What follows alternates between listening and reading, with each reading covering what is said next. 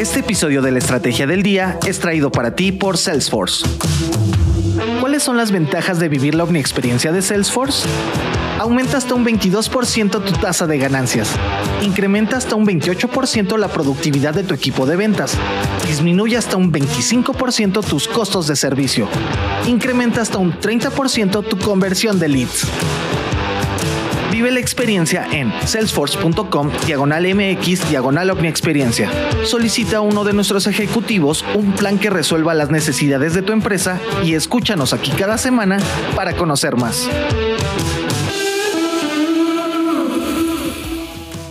Muy buenos días. La cumbre de los líderes del G7 en Alemania inicia con un nuevo embargo a Rusia. También hablamos de los competidores silenciosos de Tesla, un ETF que apuesta en contra del Bitcoin y el caos que se está generando con los viajeros en Europa.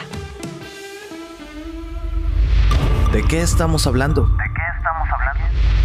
Este fin de semana dio inicio la cumbre del G7, el grupo de los siete, en medio de una guerra entre dos países de Europa y también un entorno macroeconómico desafiante. Estamos hablando de reuniones entre Estados Unidos y sus aliados, que son Canadá, Reino Unido, Alemania, Francia, Italia y Japón.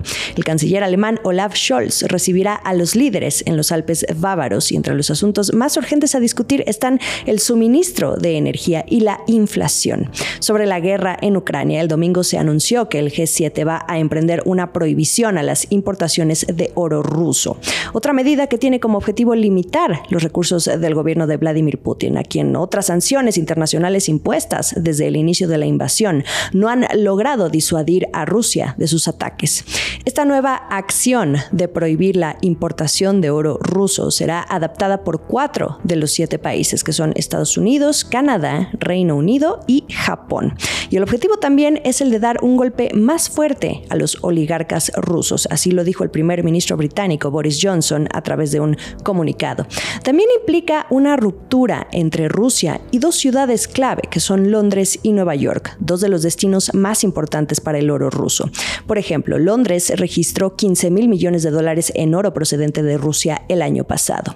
Rusia es la segunda nación minera de oro más grande en el mundo, según el Consejo Mundial del Oro. Será interesante observar cómo se mueven los precios del oro estos días a partir del anuncio. Y en otros asuntos también se tiene previsto que el G7 debata un posible límite de precios para el petróleo ruso. Esto es el dato del día. Siempre hablamos de Tesla, pero ¿cuáles son los autos eléctricos que silenciosamente están dominando el mercado? Como quien dice, no se están quedando dormidos, solo que no hacen tanto aspaviento. Dos nombres salen a relucir, Hyundai y. Estas dos automotrices surcoreanas acaban de lanzar dos nuevos coches, el Hyundai Iconic 5 y el Kia EV6. Están arrasando en ventas y superan a otros modelos como el Nissan Leaf y el Chevrolet Bolt. Por ejemplo, en Estados Unidos, hasta mayo, Hyundai y Kia vendieron 21.467 unidades de estos dos modelos recientes, superando incluso al Ford Mustang Match E, que fue adquirido por 15.718 personas. Si los ponemos contra Tesla, la empresa de Elon Musk sigue vendiendo muchos más coches. En abril vendió casi 40.000 vehículos, con todo y que platicábamos aquí hace unas semanas, que su participación de mercado cayó a mínimos de tres años. Bueno, pues aquí otros números. La competencia en el mundo de los autos eléctricos se pone feroz, pero Elon Musk no lo ve tan mal. En la entrevista que tuvo virtualmente durante el Qatar Economic Forum con el editor en jefe de Bloomberg News, quien es John Micklethwaite, Elon Musk dijo que está muy impresionado. No habló específicamente de las surcoreanas, pero sí de las de China. Piensa que son extremadamente competitivas e inteligentes. Cripto.